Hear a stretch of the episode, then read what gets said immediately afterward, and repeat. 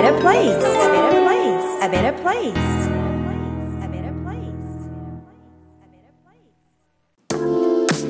2020年サイリセンスオフィシャルラーニングルーム夏限定スタート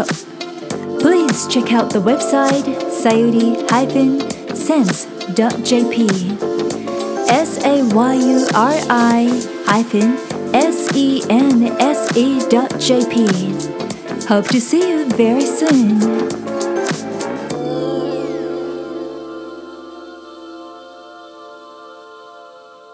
Enthusiasm is common, endurance is rare. By Angela Duckworth 心理学者アンジェラ・ダックワースの言葉熱意があることは珍しくないけれど忍耐力があることは貴重です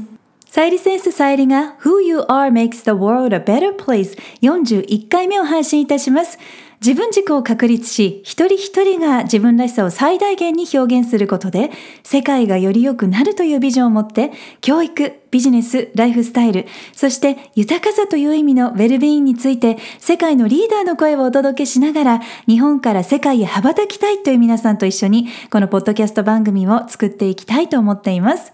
こんにちは、ナビゲーターのさゆりです。41回目のエピソードは、成功と幸せの秘訣、やり抜く力を育む3つの G というテーマでお届けしていきます。10の力のうち10個目の力を掘り下げていきましょう。時代の変化がもう本当に急速で世界的なパンデミックそして災害なども続いていましても本当に心配なことが多い日々なんですけれども皆さん安全に健康にお過ごしでしょうか？経験したことのないことがもしかしたら続いているかもしれませんし、新しいことにチャレンジしているという方もいらっしゃるかもしれません。えー、最近も、まあ、いろんなニュースを見ていて、まあ、ショッキングなこともね、たくさんあるんですけれども、身近だったアパレルブランド、ブルックス・ブラザーズとか J. クルーが破産したり、国内外でも経済、企業の動きが激しく、日頃当たり前のようにお世話になっていたサービスやブランド、インフラがなくなってしまう日も来るかもしれないということを考えると、今目の前にあるチャンスとか出会い自体がもう本当に当たり前のことではないんだな、貴重だなと改めて感謝の気持ちが湧いてきます。このタイミングで生活の変化が大きいという方、新しい決断をされたということも多いのではないかなと感じています。もうメッセージもね、たくさん届いているんですけれども、神奈川県在住の N さんからはこんなに素敵なメッセージをいただきました。さゆりさん、ご無沙汰しております。グローバル育児の当初の資料も未だに大切に見直し、動画で拝見しております。グローバル育児もオーストラリア留学、マスター合宿と進化し、ご活躍大変嬉しく思っております。ありがとうございます。えそして私もこれまで数年育児と親の介護をしながら大学院で学生をしておりましたがこのコロナ自粛生活から思いが変わり大学院に満期退学手続きをしましたこれからの社会を見据え私も自分で仕事を始める準備をする決意をしましたとまあ、勇気が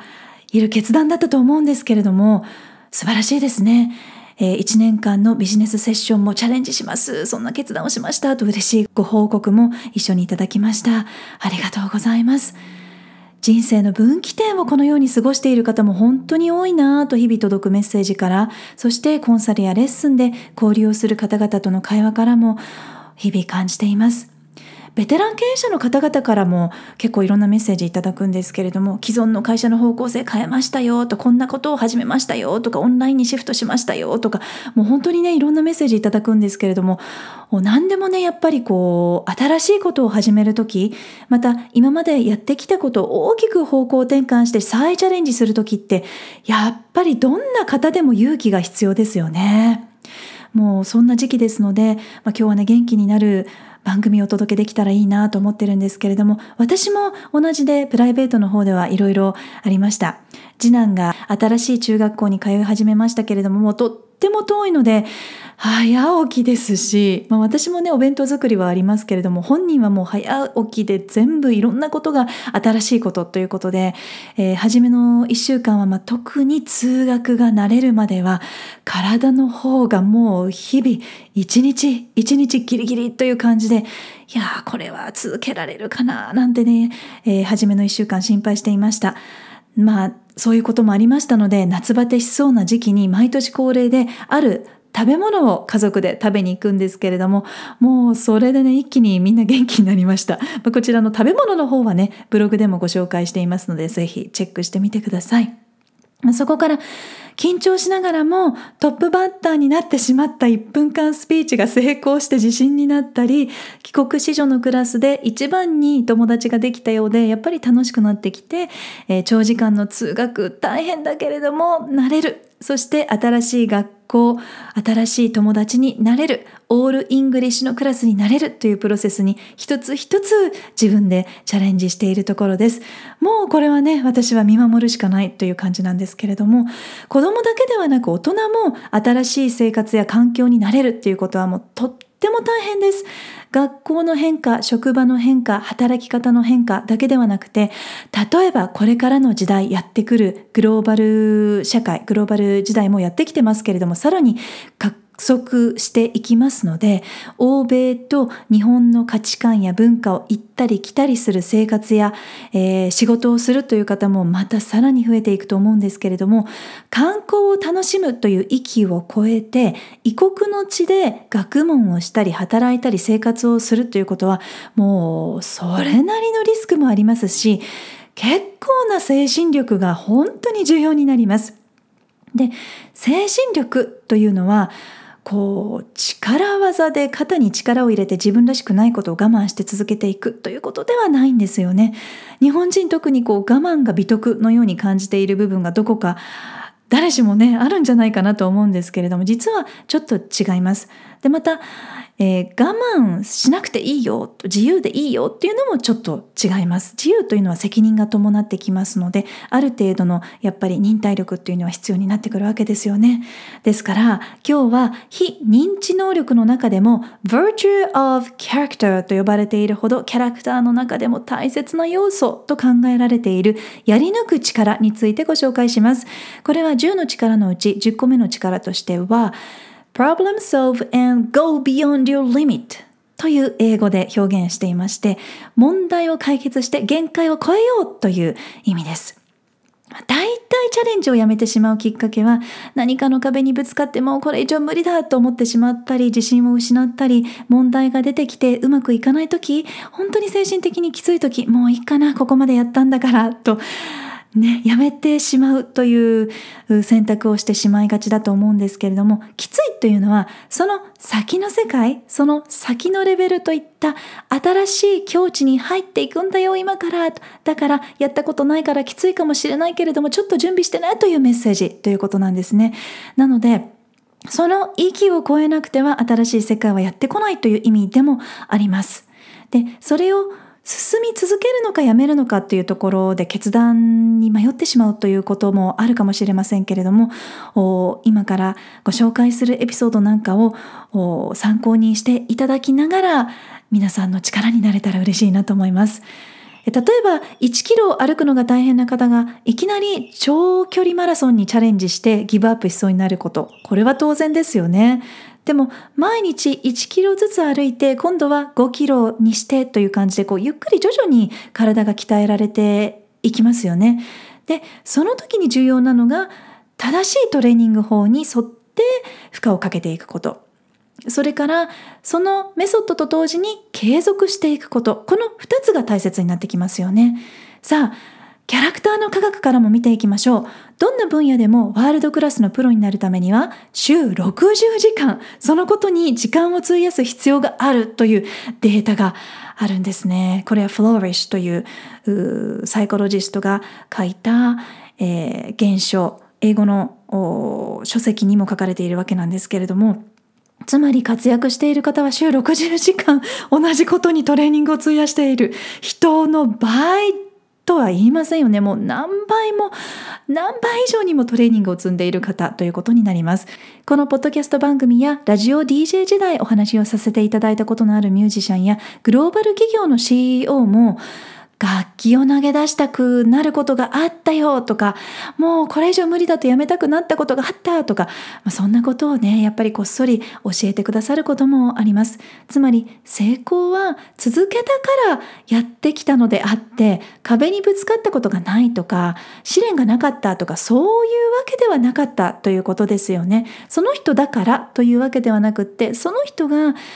才能の盾をずっとずっと伸ばし続けてきた、トレーニングし続けてきたからということですね。で、ワールドクラスになるには週60時間と言われてますけれども、まずはその前にプロになる必要があります。で、プロになるには1万時間、10年間継続が必要という数字はもう有名になりましたけれども、英語力を育む時も同じです。えー、まずはご提案しているのは1000時間正しい順番で進めるということをご提案しているんですけれどもその1000時間で自分で正しい方法が分かってやり方が分かってその後継続することができれば1万時間行くと必ず誰でもバイリンガルになることができます。逆に留学してもインターナショナルスクールや英語教室に通ってもまあその正しい方法じゃなかったらもちろんそこに到達できませんし、継続しなかったらなかなか上達しない場合もありますので、やっぱりこう、個人がどこまでその練習やトレーニングに費やすことができるかということで、環境は重要なんですけれども、やっぱり自分次第、最終的にはということがわかります。皆さんも1万時間以上続けたことがあるもの、10年以上継続しているものって何かありますか？あるいは10年以上継続したことがあるものって何かありますか？私もね、ちょっと振り返ってみたんですけれども、まず人生で一番初めに10年間継続したことはエレクトーンでした。音楽でしたね。で、まあ、高校になってどうしても留学をするというきっかけで、その習うということはやめてしまったんですけれども、その後もやっぱりオーストラリアでボイストレーニングをやったりと、まあ、何かしらの形で続けていますよね。で、ラジオ DJ の時もずっと音楽に触れていましたし、今でもやっぱりそれがベースになって日々音楽は欠かせないものとなっています。多分このポッドキャストでもそのエッセンスが少しずつこれからも出てくるかなと思うんですけれどもやっぱりその土台って幼少時代に10年続けたことこれが人生の土台になってるんだなと感じます。それからもう一つは英語。これは15歳で皆さんと同じように始めてますので中学校1年生。あ、12歳ですね、から始めてますので、もう本当に20年以上、25年くらいなのかな、えー、やってますね。それから、えー、3つ目はラジオ DJ。これは10年。そしてその後も講座ですとかセミナー、それからこのようにポッドキャスト番組ということで、えー、全部トータルで合わせるとやっぱりもう20年になってます。それから4つ目がグローバル育児、グローバル教育ということで、グローバル教育は自分自身が留学してからもう20年以上経ちますので、えー、行ったり来たりしながら、やっぱり20年経ってますね。続けてます。それからグローバル育児の法人としては7年間、プロジェクトとしてはちょうどこの夏で10年ということで、4つ大きく分野に分けると4つ10年以上人生で続けたことがあるかなと音楽、えー、英語話すこと、まあ、大きく分けると3つかもしれませんね。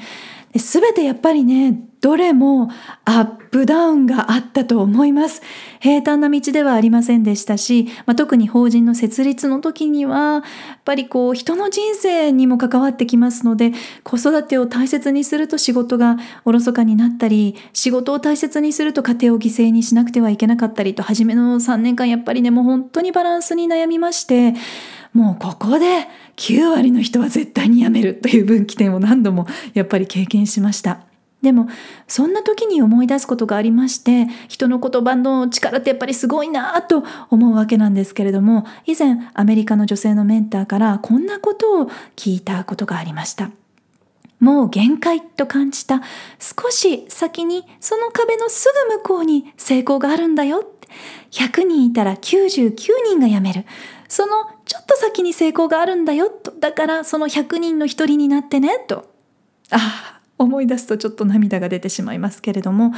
本当に言葉の力人を救うことができるなと思いますなのでそういうこう自分の限界にぶつかった時こそ続ける新しいことにチャレンジするという道を選んだところ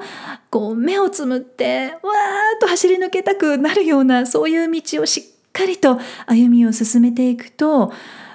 いつの間にかねそこを通り過ぎるタイミングってその瞬間ってやってくるんです。でその瞬間にチャンスが急にやってくるということが分かりました。どんな時もそうでした。自分自身のお仕事の時もそうですしね。自分の仕事だけではなくって例えば息子のバイリンガル教育もああもうやめようかなとか英語受験ももうやめちゃおうかななんて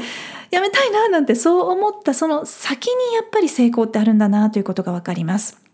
つまり100%やれるということをできるかなできないかなではなくてやれることを全部100%やりきった後にだけたどり着ける境地があるなというふうに感じます。でやり残しがそこにあると本当の結果が出ません。なので、やめるべきか、続けるべきかわからないときは、ちょっとこれを思い出していただけるといいかなと、そこにやり残したことはないかなと考えてみるといいんじゃないかなと思います。あのマイクロソフト社の採用試験でもペーパーテストや面接だけではなくてプロジェクトをさせてみて最後までやり抜いた人を採用するという採用方法があります。また欧米の大学でも SAT という、え大学入学試験の成績とその後の成功が関連しているというデータがまだ出ないので継続した活動をしたことがあるかという履歴が問われることが本当に多いんですね。ですから長男の多国籍の学校ではいろんなことをあの、まあ、させられるというかいろんなプロジェクトが、えー、課題の中に入ってくるわけなんですけれども奉仕活動をとても大切にしています。例えば、オーストラリアの山火事の時には、チャリティー活動で、え長男もベジマイトというオーストラリアのジャム、甘くないジャムがあるんですけれども、そのベジマイトを買ってきて、で、えベジマイトトーストを作って販売して、それで得た、えー、金額を寄付したりというような奉仕活動も継続して、えー、するように促されています。で、そうやっているうちに自分でどの活動をしている時に情熱が出てくるかということにも気づかされるんですよね。その時に、えー、作ったポスターがありますので、えー、長男が作ったものなんですけれども、こちらブログにアップしておこうかなと思います。さあ、2007年にアンジェラ・ダックワース博士は、グリッド、やり抜く力のことを、Perseverance and Passion for Long-Term Goals と定義づけました。長期的な目標のための忍耐力と情熱という意味なんですが、長期的というのは時には10年以上または何十年という期間になる場合もやっぱりあります。彼女が7年生に数学を教えていて頭がいいから成功するということではないということに気づいたのがきっかけでこのリサーチを始めました。2017年、13年に、2013年に世界中で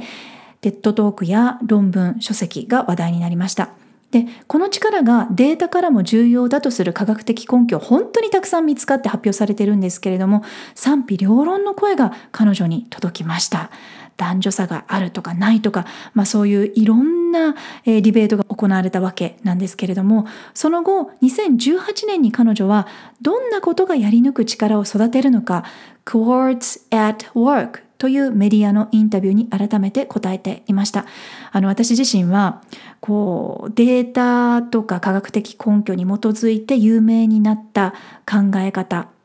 とか哲学とかそういうもの教育の理論とかそういうものを追って後でそれがどのようにえー、ディベートされるのかでその後どういう成果どういう結果が出たのかというそのその後をフォローしていくのが私好きなんですね。で2018年に彼女はそんなに、えー、インタビューに改めて答えていたわけなんですけれどもこんなふうに言っています。世界のトップ1%のテューター家庭教師を調べたところその先生たちはすごいねあなたは才能があるねとかあるいはあなたは数学苦手なのねというようなジャッジする言葉で時間を無駄にはしない。もちろん励ますことは重要です。頑張ってるねと励ますことは重要なんですけれどもそういうことではなくて99%の部分を実際にやるべきワークにフォーカスしてアドバイスをするということなんです。つまり本物の行動からのみ結果が出るからだということなんですね。また大きなビジョンを抱いたら小さく小分けにしていくことも大切です。サイリセンスでもビジョンを抱いて、え長期、中期、短期と消化できるサイズにしていくことを大切にしてるんですけれども、これも科学的に幸せを感じられるプロセスだと証明されていまして、私自身もやっぱりそうなんですよね。やっぱり長期ビジョンを抱いて短期的に行動していく、その過程で幸せを感じるんですけれども、人はビジョンに向かっている時に幸せを感じて、達成した後に実はスモールディプレッション、ちょっとしたうつっぽい感覚を感じることがあるんです。まあ、ただ大きすぎる目標に短期で達成しようとする方が挫折を経験するということも見てきましたのでもう本当にそれはもったいない能力はありますからですから今回のエピソードでは科学的根拠から得た情報をもとにサイリセンスオリジナルで限界を超える秘訣として3つの G ご紹介します1つ目 gradually 徐々にという意味です小分けにしていくということです。大きなビジョン、達成したいゴールを小分けにして消化できるサイズ、行動しやすいサイズにします。二つ目、gently、穏やかに。これは行動しましょう。もう大きな目標をドーンと力技で達成するのではなくて、コツコツと穏やかに、えー、気持ちを穏やかに進めていきましょう。三つ目、genuinely。これは正真正銘とか真にという意味なんですけれども、本当の行動、本当に力になる行動をしていくという意味です。gradually, gently, genuinely これが3つの G。えー、これ以上難しそうだな、無理かなと思った時に力を入れて突破するのではなく、ふわっ力を抜いてチャレンジできるサイズに切り分けて本物の行動をやり続けることで失敗の量に比例して成功量がどんどん増えていきます。small wins 小さな成功を積み重ねてやり続けてやり抜くこと。これで限界を突破することができます。10年間やり続けたこと何かありますか？その中でやり残したことはありますか？やり残したことの中に飛躍の種が隠れています。さあこの番組は自分軸を確立し一人一人が自分らしさを最大限表現することで世界がより良くなるというビジョンで配信しています。私さゆりだけではなく世界の声そして皆さんの声をお届けできたらいいなと思っています。皆さんからのご質問メッセージリクエストも受け付けています。Office at さゆりセンス .jp オフィスのスペルは OFFICE アットマークさゆりセンス .jp さゆりセンスのスペルは sayurisense.jp までお寄せください Thank you for listening Take care and enjoy your life till next time Bye bye Who you are makes the world a better place. A better place. A better place.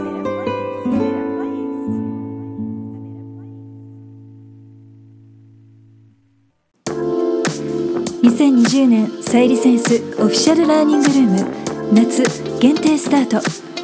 Please check out the website sayuri-sense.jp S-A-Y-U-R-I- sense.jp. Hope to see you very soon.